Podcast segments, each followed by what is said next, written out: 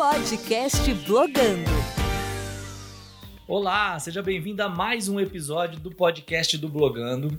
Aqui você vai encontrar entrevistas e debates sobre as transformações na comunicação, nas mídias sociais e também no comportamento das pessoas. É porque para você entender as mudanças na tecnologia, é necessário olhar o comportamento das pessoas. E o meu convidado de hoje tem história boa para contar. E não é só por conta das viagens que ele fez ao redor do mundo, não. É porque ele viu a transformação na comunicação e na internet nos últimos anos. O meu convidado de hoje é André Fran. André, obrigado por ter topado o nosso convite. Valeu, obrigado, Marcelo. Cara, queria entender a sua dinâmica, assim, como que você começou a produzir conteúdo para TV, né? Para quem não te conhece, para você se apresentar. Você produz conteúdo para TV? Quando que isso começou? Pois é, eu comecei lá atrás, fazia conteúdo junto com amigos, assim, aquela coisa da câmera na mão, né? O digital chegando, então a gente tinha mais acesso a, a câmeras para filmar ali caseiramente, editar num computador dentro do quarto de casa mesmo. E aí fazia clipe de banda, fazia vídeo para marca da mãe do amigo. Quando teve o tsunami, né, em 2000 e 2006, aquele tsunami na Indonésia, na Tailândia, e meus amigos uhum. de surf ali do Rio de Janeiro, do Leblon, iam fazer uma viagem para surfar e a gente pensou, cara, por que não transformar um, as filmagens que seriam de surf para uma um documentáriozinho mostrando como é que está a situação naqueles países, como é que a gente pode ajudar, como é que as pessoas estão lidando. E ele virou o Indo.doc, ele foi super bem recebido, assim, a gente lançou de forma independente, mas ele teve uma aceitação boa, depois saiu na imprensa, depois passou no Sport TV, no Canal Brasil, e a gente quis dar continuidade a isso, mostrando situações que as pessoas não estão acostumadas a ver. A gente envelopou isso num programa de viagem que a gente apresentou no Multishow, e que foi o Não Conta Lá em Casa. E aí, quando Não Conta Lá em Casa, a gente uhum. foi para Afeganistão, Iraque, Coreia do Norte. E aí a produtora, a gente foi ganhando mais corpo, né? Depois o programa deu uma formatada, uma reformulada, a gente foi ficando mais velho, querendo se aprofundar em algumas pautas. E ele virou O Que Mundo é Esse, que está agora na décima temporada na Globo News, né? A gente está com a temporada do Japão agora no ar, inclusive. E, e, a produtora foi crescendo, a gente fazendo, esses acabam sendo, chamando mais atenção, né? Porque eu estou na frente das câmeras como apresentador, além de diretor. Mas a gente também tem, a produtora foi dando essa encorpada e a gente faz conteúdo pro, pro GNT, a gente tem a série Futura Feminino, que a gente faz a produção executiva e, e roteiros e tudo mais. Tem o projeto Meme pro canal Futura, a gente faz documentários pro canal Curta, faz outras peças de comerciais para marcas e instituições parceiras e estamos aí na estrada desde então. Então, agora, durante a pandemia, inventei Exato. um canal no YouTube, cara. Criei meu canal no YouTube, André Frão Oficial, e criei um formatinho para tratar de questões históricas, políticas, mas sempre por, por um viés curioso, assim, uns videozinhos bem estilo vlog mesmo, que eu edito, boto arte e falo sobre questões como LeBron James influenciando a eleição americana, a briga do Trump com o TikTok, o que, que são essas teorias de conspiração que surgem em volta e meia aí da extrema direita. E, e tá bacana, tá ficando bem interessante, tô curtindo fazer. Em suma, é tudo isso, né? Falei pra caramba, porque como eu falei, é um monte de coisa é, que eu tô inventando aqui. Você perguntou? Só isso que você faz. Aí, então você tem uma produtora, né? Através da produtora que esses projetos vão acontecendo. Exatamente. É Exatamente. Isso. A gente tem a produtora, né? Base 1 ah. Filmes. E aí tem esses programas que eu falei que acabam sendo o nosso cartão de visita, porque eu também estou na frente da câmera, né, apresentando os programas, junto com, com o pessoal, com a nossa equipe, e, e tantos outros programas que eu faço mais a parte ou de direção, ou de roteiro, ou de produção executiva, mas é o trabalho da produtora, que também durante essa época agora ficou meio ficou meio bagunçado, mas a gente segue lá firme e forte. Ah, mas o que, que não tá bagunçado nessa época, né? Não tem como nem, é. nem pensar. É, e essa, esse projeto, principalmente o Não Conta Lá em Casa, né? Que foi a primeira, pelo que você falou, a primeira iniciativa, teve outra antes. Ele surgiu como? Você reuniu os amigos? Porque eu acho que também tem aquele desejo do jovem de viajar ao mundo, né? Ou montar uma banda, ou trabalhar com alguma uhum. outra coisa. Acho que você misturou ali para a área de produção de conteúdo. Ele surgiu como? Quando na sua vida? O, antes do Não Conta Lá em Casa, a gente fazia, cara, é bem isso, né? Jovem, com acesso, né? Pegando esse momento que foi interessantíssimo para a nossa geração, que os equipamentos para você filmar e editar né, digitalmente eram mais acessíveis, né? Antes da, da nossa geração não teve isso. quem queria fazer um videozinho e colocar na, na, tele, na tela de alguém para assistir, era você tinha que ter um canal de TV, você tinha que ter um equipamento milionário. E a gente, na época digital, né, já conseguia filmar é, com uma câmerazinha basicamente acessível e editar em casa, no computador, no, no quarto de casa. E a gente fazia vídeo de banda de amigo, vídeo de marca do, da mãe do conhecido. Quando teve a tsunami, né, e, e de 2006, aquela na Tailândia, Indonésia, e a gente fez o nosso primeiro documentário, que meus amigos já iam viajar para lá para surfar. E a gente falou, cara, em vez de virar um vídeo de surf, a gente transforma num vídeo mostrando o epicentro dessa tsunami, que todo mundo viu, o mundo inteiro testemunhou, né? Então, o que está acontecendo? Como é que pode ajudar? O que, que mudou? E a gente lançou um documentário chamado Indo Ponto Doc, que teve uma, uma recepção bem boa, assim, na, na, na imprensa. Depois ele passou no Sport TV, no Canal Brasil. E aí o Não Conta Lá em Casa também foi uma decisão de, cara, vamos continuar com essa pegada, vamos continuar fazendo isso. Aí a gente formatou a ideia e o Multishow abraçou. E aí, desde então, isso foi lá em 2000 e... O Tsunami foi 2006, acho que 2007 a gente uhum. lançou o documentário. Em 2008 a gente já estava negociando com a Multishow. Então, mais de 10 anos. É, e nessa época eu não tinha... Nessa época eu não tinha tanta, tanta expectativa de produzir para a web, né? Ainda pensar em produção audiovisual tinha que ser para televisão, ou você já, já via algumas possibilidades? Exato, não. A coisa na web era meramente uma plataforma para você colocar um conteúdo de brincadeira, né? Como um blog, uma coisa pessoal. Não existia, nem se imaginava como ia ser monetizada essa coisa do conteúdo na internet, né? É, por um lado, era até mais democrático nesse sentido. Então, a gente tinha os meios de produção, né? A gente tinha a linguagem, a narrativa, exercitava muito isso mas para você conseguir fazer disso um trabalho, só se você fosse para as TVs e para a TV a cabo. E também foi um momento interessante do mercado, né? Porque pelo modo de produção digital tá mais acessível para pequenos criadores, os canais começaram a se tocar e falou, cara, de repente a gente não precisa só ter conteúdo feito pela gente, né? Pagando uma equipe enorme, desperdiçando uh, equipamento gigantesco, uh, deslocamentos e uma produção imensa, a gente pode simplesmente comprar um produto pronto de um pequeno criador. E a gente acabou entrando nessa onda, né? Que foi muito interessante para a gente também. E desde lá, o resto é história. Uhum, boa. Não, é uma baita trajetória, assim. Também tem a ver com essa expectativa que a gente tem. O audiovisual, o vídeo no geral, ele foi crescendo, sei lá, de 2012 ali, de acordo com umas pesquisas que eu tenho aqui, que você percebe. Você começa a perceber o gráfico ali do consumo de vídeo no Brasil subindo muito mais. O brasileiro já, uhum. já ficava mais conectado do que a média global, já consumia muito mais vídeo, já era uma tendência, mas isso foi se consolidar em 2014, 2015, foi bem depois, né?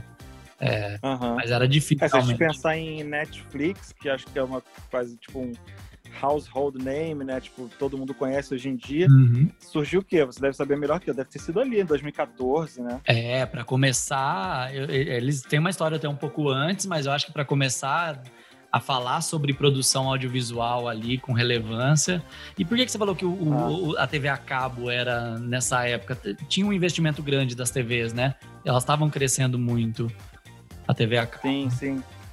É, foi um momento que o mercado estava com orçamentos bons e, e orçamentos bons que para pequenos criadores, para produtoras independentes, eram muito interessantes, né? Porque era uma galera que estava acostumada a fazer pouco, pouquíssimo, né? Uhum. Aquela coisa da, da câmera na mão e, e, e realizando e do it yourself mesmo. Oh. Então, uns orçamentos que para você fazer, para o canal acabo fazer um conteúdo próprio, eles conseguiam fazer 10 conteúdos de pequenos criadores. E, ao mesmo tempo, esses pequenos criadores estavam vindo com linguagem mais modernas, mais antenados com o que estava sendo consumido lá fora, até por estar ligados na internet, né, na linguagem da internet, que sempre acaba atualizando antes ou fazendo mais experimentalismo e tal. Então, acabou que foi uma, um movimento natural que ajudou todo mundo. Até por isso, se você for ver, e é engraçado que muita gente fala, ah, vocês parecem com a Vice, por exemplo. É. E depois a gente viu conteúdos da, da Vox mais recentemente, de outros canais que falam de notícia ou de informação junto com entretenimento, né? Que é o, o, tal do infotainment, que é uma coisa que a gente começou meio que sem saber nem que existia esse termo, né? Acho que o termo nem existia na época. E também não foi uma coisa de que a Vice copiou a gente ou a gente copiou a Vice. Mas eu até brinco, né? Não, a Vice que parece com a gente, que é, a gente começou lá já atrás. Tava antes, pô. Mas porque, cara, era, era, o, era o meio, né? Era, era aquela coisa da tempestade perfeita, né? Era uma conjunção de fatores que propiciou que ideias, iniciativas como essa surgissem, né? Não foi que a gente que a gente copiou o outro, um copiou uma, ou era foi uma tendência, né? Foi algo natural. É, eu acho que é, você, per, você percebe mesmo no crescimento que isso é natural. A plataforma existe, se populariza, as linguagens vão se adequando, mas talvez tenha uhum. um pouco de inspiração também, porque não, né? Se o projeto estava aí antes, não tem como. Eu falei com o Mackenzie na dois episódios atrás, ele foi a primeira pessoa que criou uma plataforma de vídeo no mundo. O YouTube veio depois, tem registro disso, né? O YouTube veio depois. Então, Legal. Então, é, pode acontecer, por que não, né? É, uhum. Pra gente, um dos objetivos do podcast é entender como era esse universo, né? Para quem é para quem é novo, não, não, teve ideia, né? E pra gente também vai esquecendo, a gente acaba achando agora que todo mundo tem internet e tal. O que, que era 2008 ali, 2007, produzir uma coisa internacional, fazer contato fora, é, essa produção audiovisual, como que era sem internet ou com pouca internet, né? Cara, eu, é, é muito legal, assim, a gente lembrar como é que foi ontem, né? E ao mesmo tempo as coisas mudaram tanto num espaço de tempo tão curto, né? Total. Cara, e, e aí dando exemplos práticos assim para você, é, eu me lembro que nas primeiras viagens a gente, por exemplo, não tinha a internet móvel no celular, uhum. o que foi assim uma revolução para quem viaja produzindo conteúdo. Hoje em dia, no meu celular, eu estou o tempo todo conversando com alguém que eu estou marcando uma entrevista, é ali que eu vejo o mapa, é ali que eu chamo o carro que vai me transportar, é ali que eu vejo o que, que tem nas proximidades, ou seja de pauta ou de onde a gente vai almoçar, onde a gente vai conseguir produzir um, um, um transporte ou um contato. Enfim, é, é, esse aparelhinho que cabe no meu bolso é o tudo. meu maior produtor da, da história.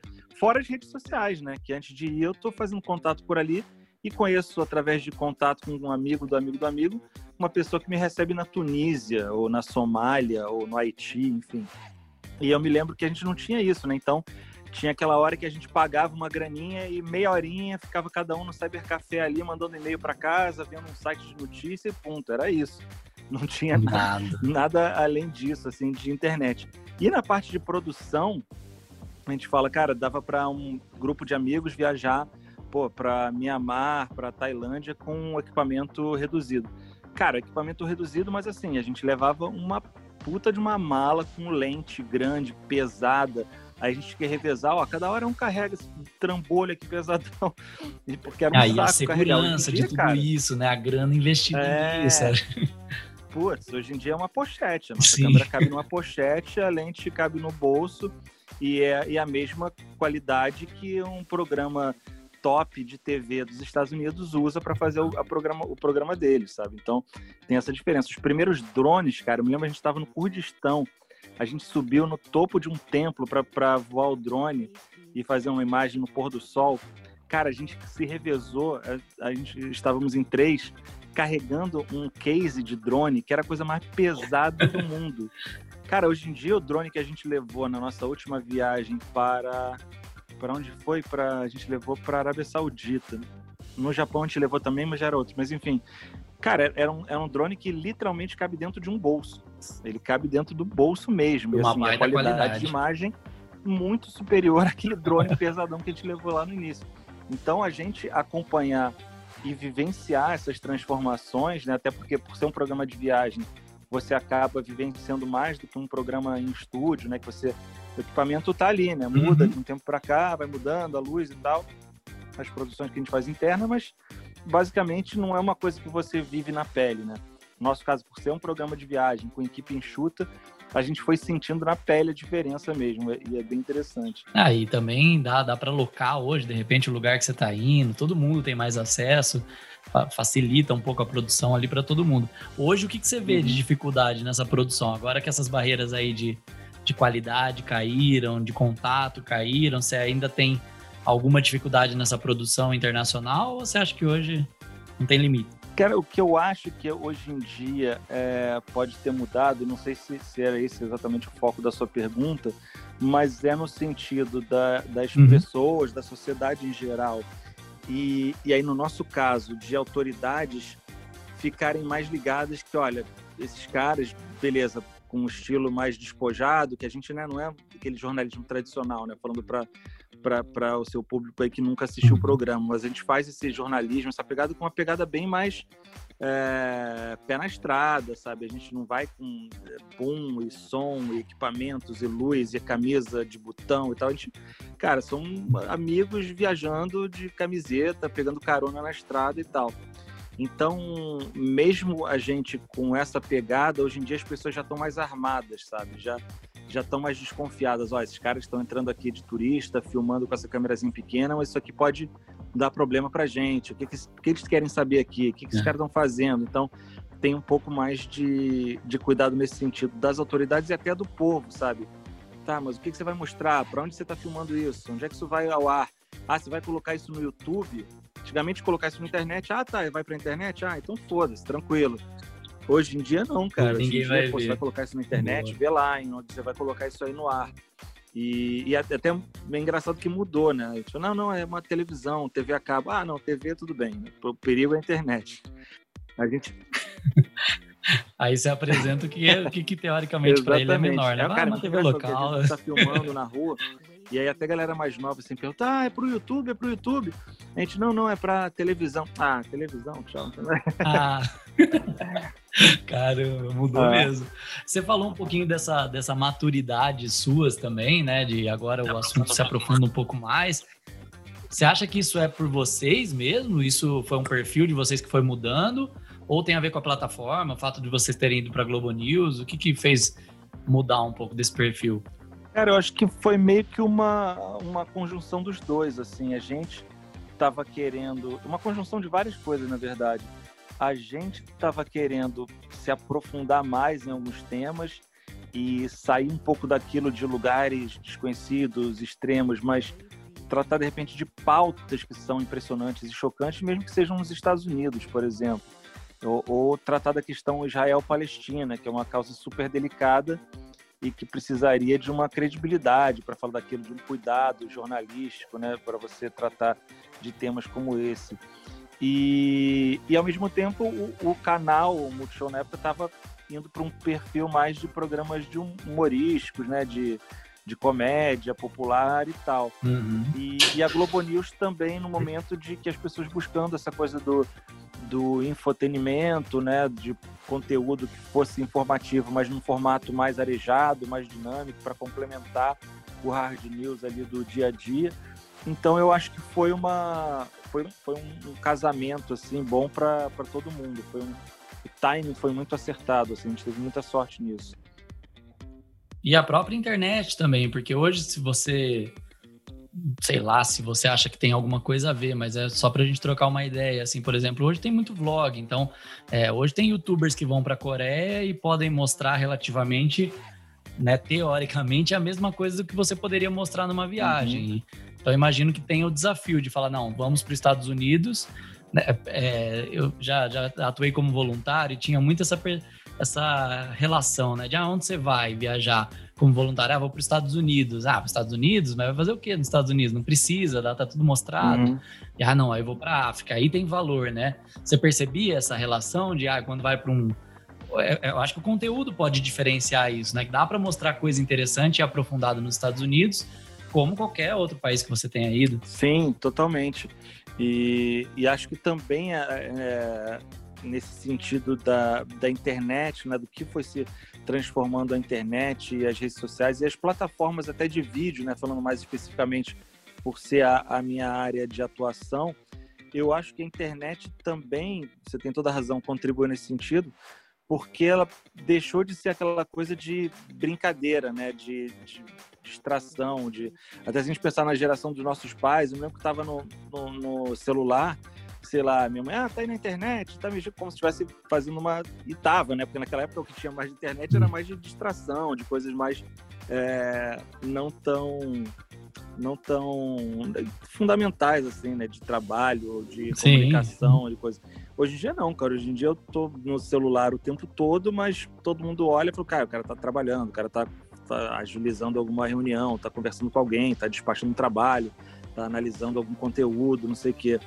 Porque a internet também foi, nesse sentido, ganhando esse, esse foram entendendo né, e ganhando utilidade, virando uma coisa necessária para todo mundo, né? desde a pessoa física até as grandes corporações e veículos de imprensa, é. de mídia. Ganhou respeito. Ganhou um né? respeito, de, de, por assim dizer. Né?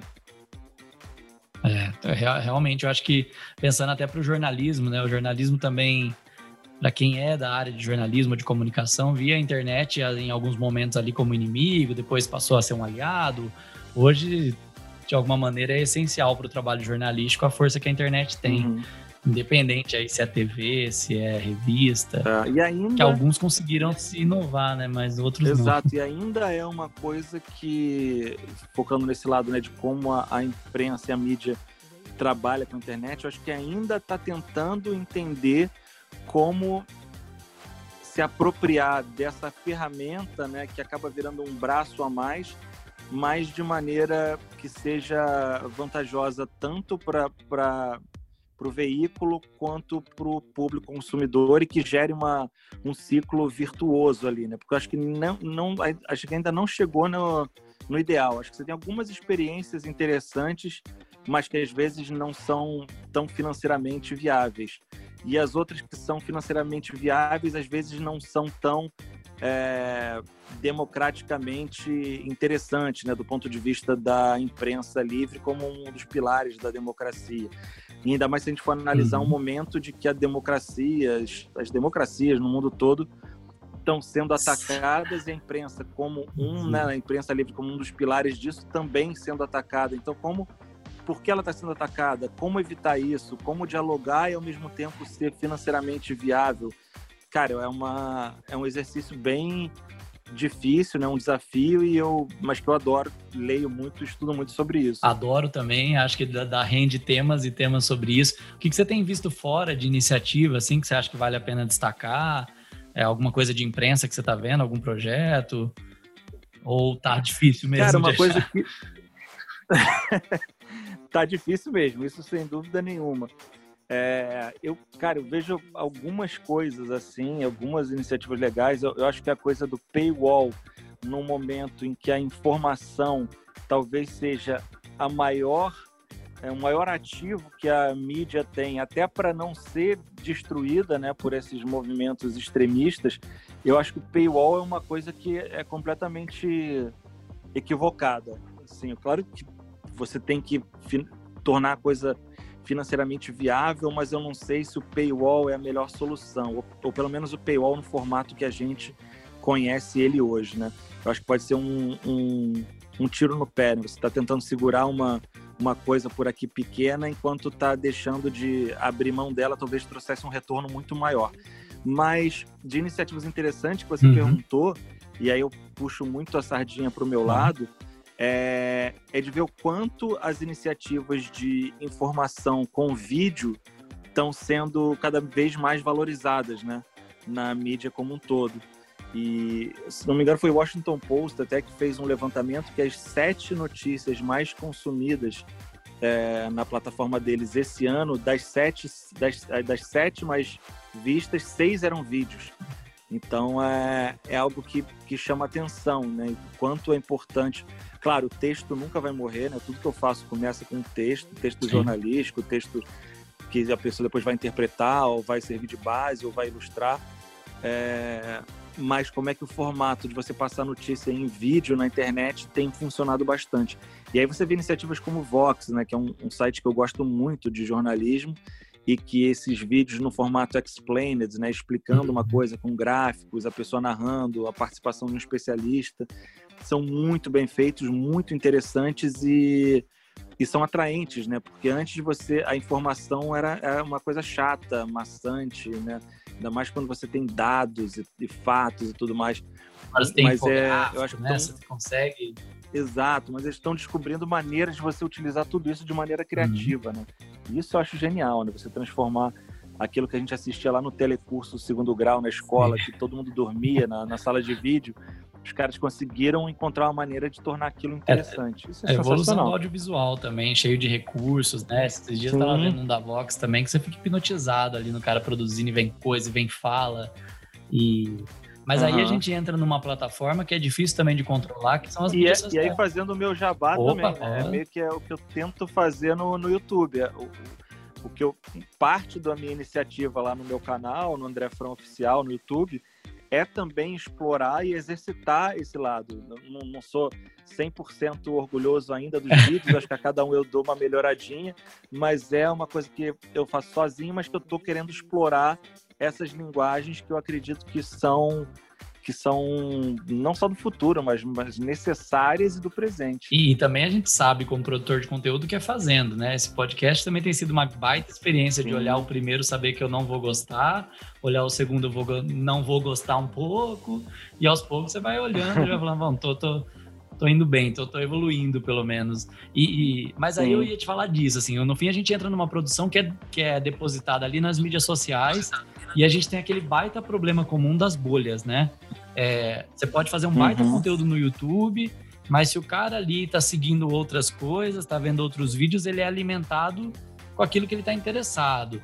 É, como que você tem visto esse movimento? Você tá no Twitter ali, né? Eu vejo que de vez em quando tem alguma coisa que você coloca no Twitter que bomba, aí tem, tem gente uhum. que vem e te agride, tem gente que vem e elogia. É, tudo isso porque essa bolha tá, uhum. tá muito aí presente no nosso dia a dia. Você, você percebe que existe uma possibilidade de romper essa bolha de alguma maneira? Como você tem visto? Cara, eu acho que sim, né? A gente tem esse problema da bolha, ao mesmo tempo é, é importante até dentro da bolha, é, quando as pessoas falam de bolha, né? Eu tenho um pouco dessa dessa coisa de que das pessoas acharem que a bolha também é uma coisa completamente homogênea e igual e só tem duas bolhas, né? Não é bem assim, né? Existem uma infinidade de bolhas que têm suas interseções, umas com as outras, umas mais, outras menos. Então é interessante você falar para algumas bolhas, né? Se você consegue atingir um número grande de, de várias bolhas, sei lá, o Adnet, por exemplo, cara, ele estava fazendo um programa da casa dele na internet, mas com uma plataforma que é um tiro de canhão, como a Globo, e falando para uma infinidade de bolhas, né? Então é, é, é uhum. super legal. Por mais que tenha uma bolha que acha que aquilo ali ele está sendo pago pelo Jorge Soros para fazer propaganda comunista, eu acho uhum. que ele falar para uma quantidade tão grande assim de pessoas, né, produzir conteúdo, é bem interessante. Então, é, mas assim, é, respondendo exatamente a sua pergunta, eu uhum. acho que essa coisa das bolhas só vai ser quebrada e, e a gente levando essa coisa das bolhas para, em última instância, para uma coisa que até ameaça a democracia mesmo, né? Que polariza as sociedades, influencia Total. eleições, né? Eu acho que isso só vai terminar, só vai acabar, ou só vai diminuir, pelo menos, quando as plataformas forem responsabilizadas. E, e o quanto vão os governos né, vão querer que essas plataformas sejam responsabilizadas, dado o tamanho que, que algumas dessas plataformas têm hoje, tanto tamanho financeiro quanto o tamanho de influência política, né? É, uhum. Aí que você entra talvez num famoso mato sem cachorro, né? Você não tem para uhum. onde correr. Mas eu acho que a única solução seria responsabilizando essa e, e, tendo um certo nível de regulação dessas plataformas que viraram países, né, cara? O Mark Zuckerberg ele tem, o Zuckerberg ele tem uma, uma população ali na mão dele, uhum. que ele cria as leis, que ele decide se vai punir um império, e não né? e não espalhar fake news, ou se ele não, ele vai deixar porque ele acha que tem que deixar e tal. Então é, é bem complicado, é bem delicada essa situação. É, mas também pensando do lado dos veículos também sempre foi uma coisa complexa. A gente vinha numa época aí um pouco antes de Bolsonaro, com, essa coisa do discurso também da mídia muito inflado, a bolha muito ali, ah, a Globo contra o Lula, a Globo contra agora a Globo claramente contra o Bolsonaro. Parece que é um problema da mídia mesmo, né? Parece, as pessoas sempre tentam ligar a mídia a um lado, e aí eu converso bastante com amigos sobre isso. Ah, não sei se eu tô falando besteira, mas assim, é pra gente debater realmente. Ah, então a, a, agora a Globo tá oficialmente contra o Bolsonaro, né? Fica evidente ali que é.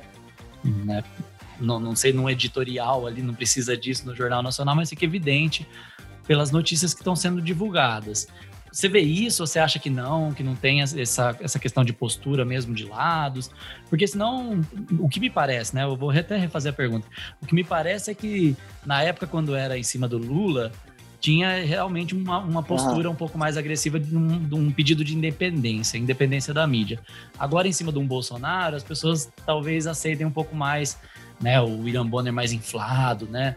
Uma, uma um vazamento uhum. ou alguma coisa assim. É, enfim, é um problema social essa questão da bolha também, como a bolha vê a mídia. Você percebe isso ou não? Cara, eu acho, é, eu, eu distingo um pouco assim a questão das bolhas, mas a questão da, da influência da mídia e do papel da mídia, como você colocou muito bem. É, uhum. assim, eu, eu tiro o.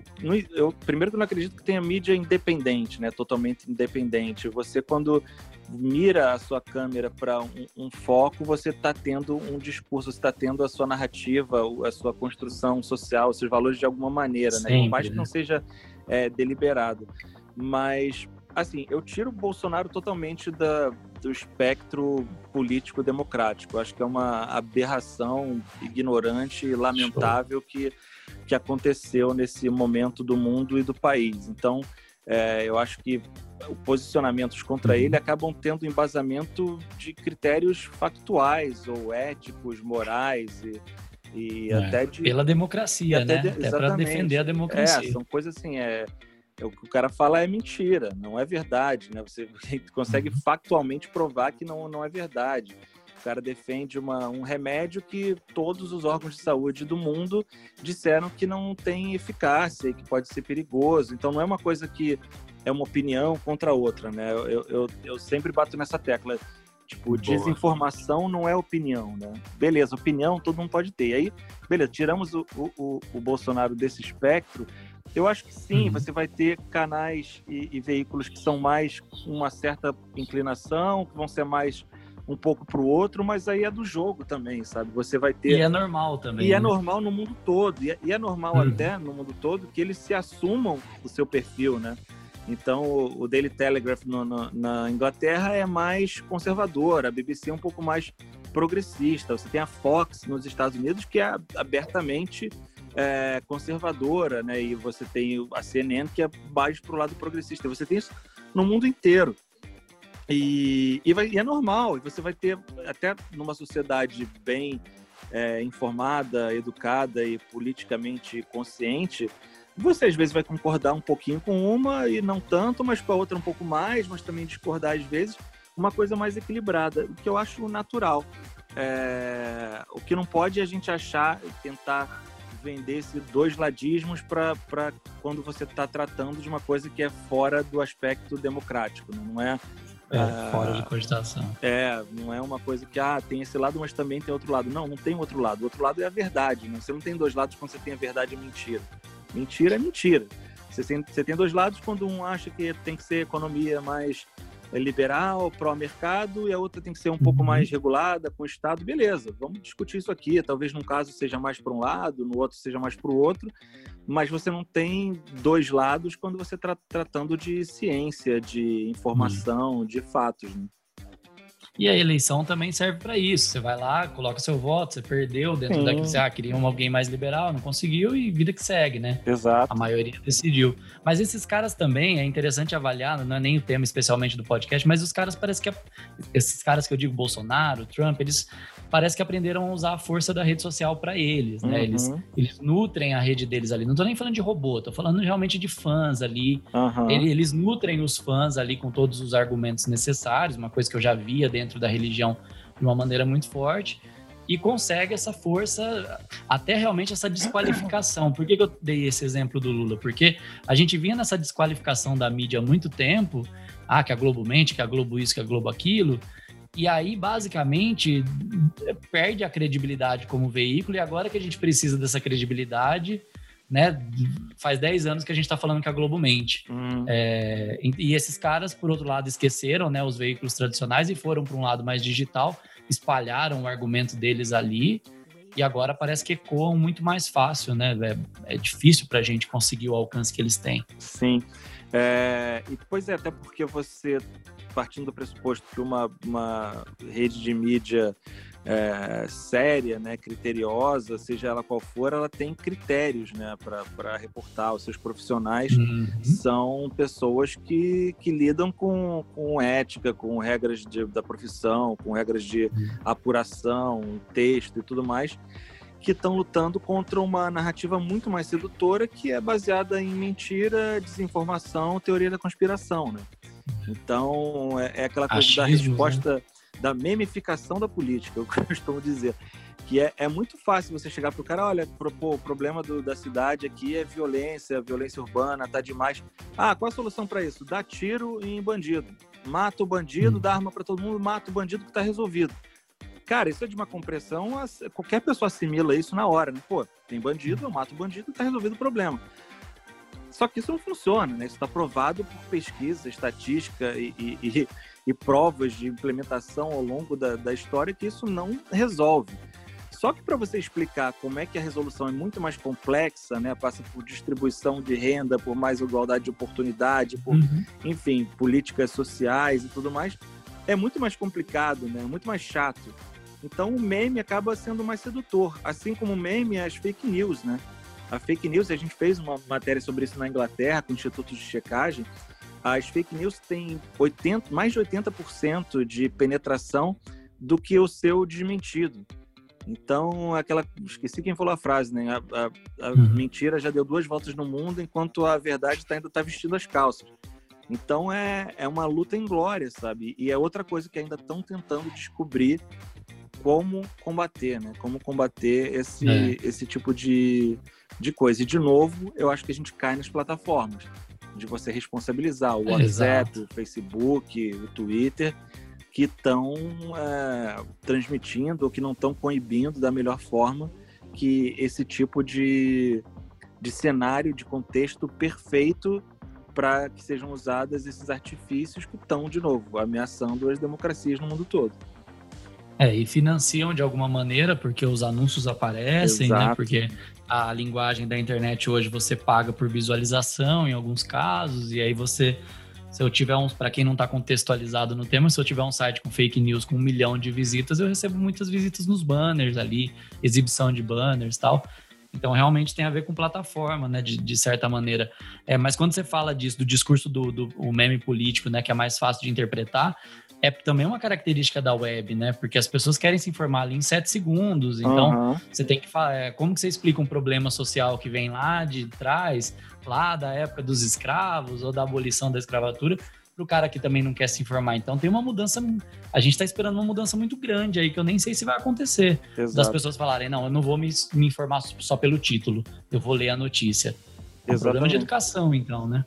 Pois é, as soluções para esse problema, tanto por esse lado da narrativa que a gente tá, que eu estava falando mais, né, de que é, é, é, muito mais eficiente e muito mais adequada a esse contexto de hoje das redes sociais, e também pelo lado é, econômico, como você destacou, é, é, muito mais lucrativo você usar fake news por isso, né? É mais gente consumindo, consumindo mais rápido, espalhando mais rápido, porque gera mais paixão em torno daquele negócio e a plataforma ganha dinheiro, o Google ganha dinheiro, o cara que produz a mentira ganha dinheiro, o político que é favorecido com isso também está ganhando na, na, na outra uhum. ponta.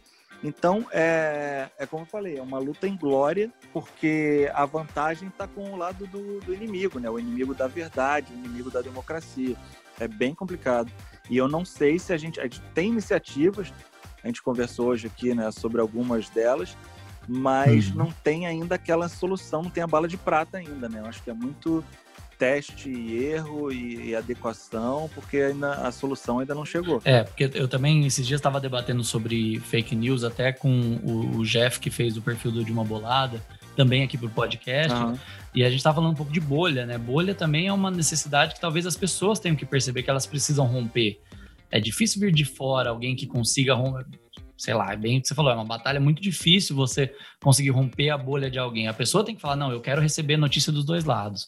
Eu quero acessar esse é. site aqui. E parece que o comportamento do, do, do, consumidor agora não é esse, né? Do, do telespectador. Ele quer ver é. aquilo que reafirma a opinião. É, até porque você puxou a corda muito para um, um extremo, né, nesse momento, né? É, da extrema direita, né? A gente não tem muitos exemplos de extrema esquerda agora uhum. atuante na política, né? Nesse momento é, é, a preocupação é mais da extrema direita. Então você acaba que a, a bolha, você não é mais uma coisa de ah, eu quero ver é, opinião de fora da minha bolha, porque eu posso concordar parcialmente, porque pode ter uma visão um pouco, pode ampliar ou mudar um pouco a minha percepção também. Acontece que a, a, o que é chamado fora da bolha hoje é uma, um posicionamento completamente extremista, né? Então uhum. a pessoa fica, cara, por que, que eu vou seguir um cara que espalha fake news a torto e direito? Por que, é. que eu vou é, é, seguir um cara que outro dia atrás estava acreditando numa teoria de conspiração, compartilhando vídeo falso? Então é, é complicado também nesse sentido, né? Porque você perde é os campos é, mais centrais, né? Você perde a, a, a centro-direita, o liberal que não é ultraconservador, né? Então fica mais, ou pelo menos você não consegue enxergar, né? Porque aí acaba virando coisa do rótulo também, né? Estava até vendo no Twitter essa discussão, o Pedro Doria levantou, bem interessante porque as pessoas acabam vendo o liberal como mal. Nossa, o liberal, uhum. o liberal é o cara que mata, é o imperialista, é o que defende a meritocracia a todo custo. Só que nem sempre, né, cara? Você tem liberais que são é, democratas, democracias liberais, né? Que você, beleza, você pode discordar de alguma abordagem econômica do, do liberalismo, mas também não é uma coisa de você taxar como um, uma extrema direita que vai ser sempre ultra conservadora nos costumes, né? Então é fica é, mas também é uma superficialidade, né? Também sim, sim. passa por essa coisa de querer entender o cara só pela superficialidade, não sim. ouvir nem o que ele tem para falar. Isso é bem complicado. É, agora falando de consumo mesmo, assim, indo para o final, como que você faz para dar uma controlada naquilo que você vê, no excesso de conteúdo que tem? É, nessa época de pandemia, principalmente que a gente está em casa, o Twitter geralmente era um lugar um pouco mais tranquilo ali de paz, né? E agora você abre esse Pantanal pegando fogo e Amazônia não sei o que, e o cara não faz nada. E, enfim, como que você tem lidado com esse excesso de informação na rede? Você tem alguns períodos de desconexão aí ou sem cara de boa, não te afeta? Cara, não, eu, eu deveria ter mais, assim, até por conta da, da minha filha, assim, às vezes eu vejo, cara, podia estar curtindo com a minha filha e até tô me, tenho me policiado mais nesse sentido, de largar o celular em, em, vários momentos, assim, é... mas confesso que não, não sou tão, tão bom nisso, deveria ser melhor. É... Em termos de, de consumo de conteúdo, cara, uma coisa que eu meio que primeiro, é, antigamente eu tinha essa coisa de responder todo mundo, sabe? Via a pessoa respondendo, até por uma. Pensava na função social, sabe? Quando alguém respondia uma coisa errada, por mais que fosse agressivamente, eu, eu, eu falava, cara, deixa eu responder aqui. Também, de repente, ou respondia agressivamente, ou explicava, ou tentava. Depois, com o tempo, foi como eu também, felizmente, fui tendo um público maior, ou mais, um número maior de seguidores. Então consequentemente também aumentam os ataques. E eu falei, cara, não vai dar para responder todo mundo, então foda-se, não vou responder ninguém. E, cara, hum. isso me trouxe uma saúde mental muito boa, sabe? Eu, eu, eu acabava sendo muito fisgado por essas coisas de ficar respondendo, respondendo, respondendo. E, e aquele don't feed the trolls, né? Caiu muito bem para mim.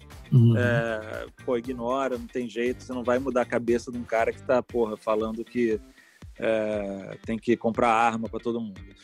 E por outro lado, cara, uma coisa que foi muito exercício meu mesmo é que eu comecei a, a me colocar uma regra de, cara, usar a, a, a internet ou as redes sociais, principalmente, se for mais numa coisa produtiva, sabe? Para mais para falar ou para ver referência de algo que eu estou querendo criar ou produzir ou, ou manifestar ali, do que para ficar naquela naquele posição passiva só de consumido consumindo conteúdo, muitas vezes conteúdo que nem tipo, não me interessa, sabe, muito. Por mais que sejam uhum. conhecidos, amigos ou empresas que eu, que eu admiro, que eu botei lá para seguir, mas que não vai me acrescentar muita coisa eu ficar vendo ali é, pô, uma hora de, de, desses posts da galera. Então, eu tento meio que colocar uma agenda e, e também nisso o YouTube me ajudou bastante, cara. É, pô, eu tô pensando no, no, na pauta tal, então deixa eu ver uma galera que tenha a ver com isso, deixa eu ver uma, uns textos que tenham a ver com isso, depois eu, eu penso em juntar isso tudo e lançar alguma coisa. E aí eu entro na internet, na, nas redes, mais para falar sobre isso, para comentar, para e depois para postar os conteúdos que eu, que eu criei. Então foi uma, uma maneira que eu meio que me me impus assim para também não ficar naquele naquele consumo viciado ali de ficar vendo coisa passa as horas e você não percebe que tá ali só fritando na rede social. Eu não tinha organizado as ideias, mas acho que quando, enquanto você estava falando, eu estava pensando, acho que é exatamente isso que acaba dando uma liberdade para a gente. Você usar a internet um pouco mais como ferramenta de alguma coisa, uhum. para alguma coisa, e você não ficar imerso ali sendo conduzido. O Twitter uhum. tem essa coisa do cancelamento muito forte, né? E tinha uma época que eu percebi que cada dia era um, assim. Então, parece que era automático. Eu tinha que entrar no Twitter à tarde ali, eu via de quem tava falando, já entendia. Eu falava, ah, beleza, hoje foi fulano. E isso também faz mal, né? E agora, depois que você inverte um pouco essa chavinha de falar, não, eu vou usar, eu vou acionar a rede social em determinado momento, ou eu vou entrar para saber o que está acontecendo, ter utilidade para, parece que te dá uma, uma, uma expectativa melhor ali de uso da internet. Isso você descobre realmente a função da internet, né? Traz conteúdo bom, Sim. te conecta com pessoas legais. Sim. É, eu acho Mas que é muito isso, essa, essa curadoria, né? Eu tenho amigos, é. eu, eu, sou meio que um, um evangelizador, assim, do, do Twitter, ou de, principalmente do Twitter, né? Que alguns amigos chegam para mim, pô, mas o Twitter é muito ruim. Eu falo, cara, o Twitter é o que você faz dele. Se você não tá seguir seguindo. ninguém no Twitter, o Twitter vai ser neutro, você não vai ver nada.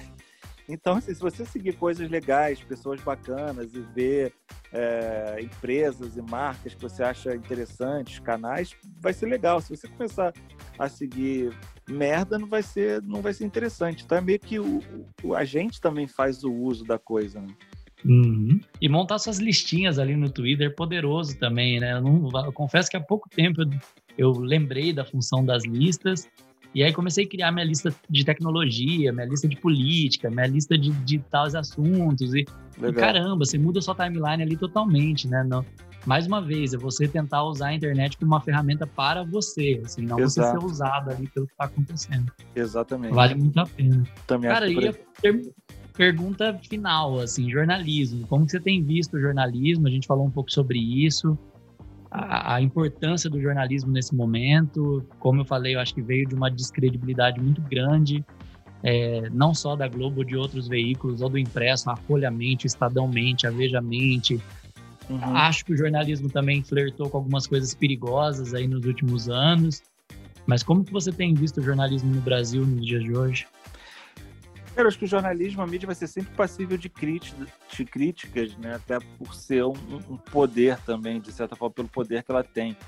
É, e, e, é natural que ela tenha esse, esse nível de críticas ou de cobrança, né? Pela, justamente por essa importância e porque mostra que você está numa, numa democracia. Né? Então, é, tem, eu também já tive em países de que a, de que a imprensa e, e, a mídia é controlada pelo Estado, né? Então, ou, uhum. ou, abertamente ou de forma velada, como na, na Rússia, por exemplo. Então, é, é, muito pior do que a gente ter uma imprensa aqui que a gente às vezes concorda, às vezes vai discordar, né? Depende se você é Lula ou se você é Bolsonaro, uma vez você vai achar aquela mente, outra está falando a verdade e vice-versa. Então, uhum. tem um uhum. pouco por aí.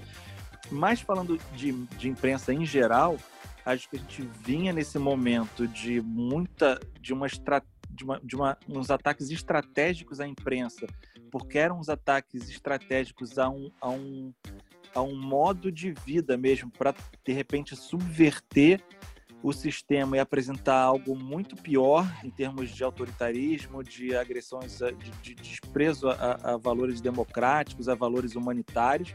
Então a gente via uma crítica muito forte à imprensa, à uhum. ciência, uhum. a direitos humanos. É, e aí, cara, a gente teve essa pandemia, né? Pô, uma merda, terrível, uhum. trágico. Mas aí a gente viu também um pouco da importância justamente da imprensa para trazer informação de qualidade, como serviço essencial para ir apurar e trazer as informações mais urgentes para a preservação da vida. A gente viu valorização da ciência, né, do, através dos profissionais da Total. saúde, dos epidemiologistas, das pesquisas, que está todo mundo acompanhando, dos procedimentos, dos protocolos. Então, acho que foi meio que um choque de realidade para as pessoas que achavam que podiam atacar pilares tão importantes da democracia e depois ver, é, colher o resultado disso. Né? Então, acho que foi preciso uma pandemia para as pessoas também perceberem a importância da imprensa, a importância da ciência é, e a importância da gente ter uma sociedade mais igual, né? Porque a gente também viu o quanto os menos favorecidos estão ainda mais expostos quando você vive uma, uma situação mundial de emergência, né? De calamidade. Então eu, eu acho que foi, foi um momento importante por esse lado, porque deixou de ser uma coisa de briga política e principalmente político-partidária, né? Virou uma briga de, da vida, né? Então a, a, as opiniões é, que são contra a ciência, que são contra a imprensa, acabam sendo opiniões que você vai ver que são contra a vida, né? Que você gera efetivamente mortes de, de cidadãos, né? Que foi o que aconteceu.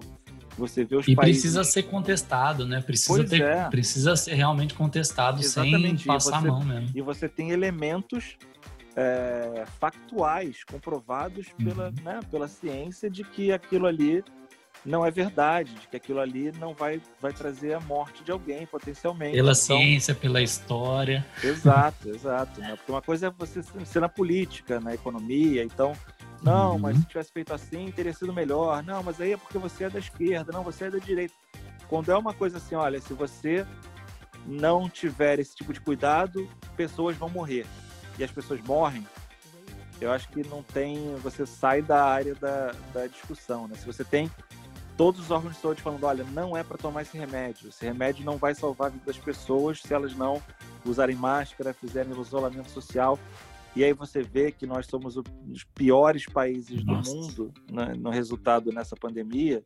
E aí a gente vê os outros países que tomaram as medidas corretas, seja de esquerda ou de direita, né? Você tem exemplos do, dos uhum. dois lados que tomaram, né? Seguiram orientações de isolamento, de lockdown, de máscara, e, e, tiveram resultados muito melhores, eu acho que sai um pouco dessa coisa política polarizada e a gente consegue enxergar de maneira mais clara. É, mas de certa forma eu acho que os países que se deram mal na, na pandemia está totalmente ligado a essa esse fortalecimento do discurso mais extremo, né? E esse desrespeito também às Totalmente. outras coisas. Então, os Estados Unidos Totalmente. não é nem a questão de primeiro mundo. Os Estados Unidos tem dinheiro ali para tratar todo mundo, né? Sim. Ou para fazer tudo que fosse necessário, mas ainda assim tiveram pandemia forte. Sim, to totalmente. Os Estados Unidos, é, Brasil, é, Índia agora também, que tem um, também um Modi lá, um autoritário. Uhum.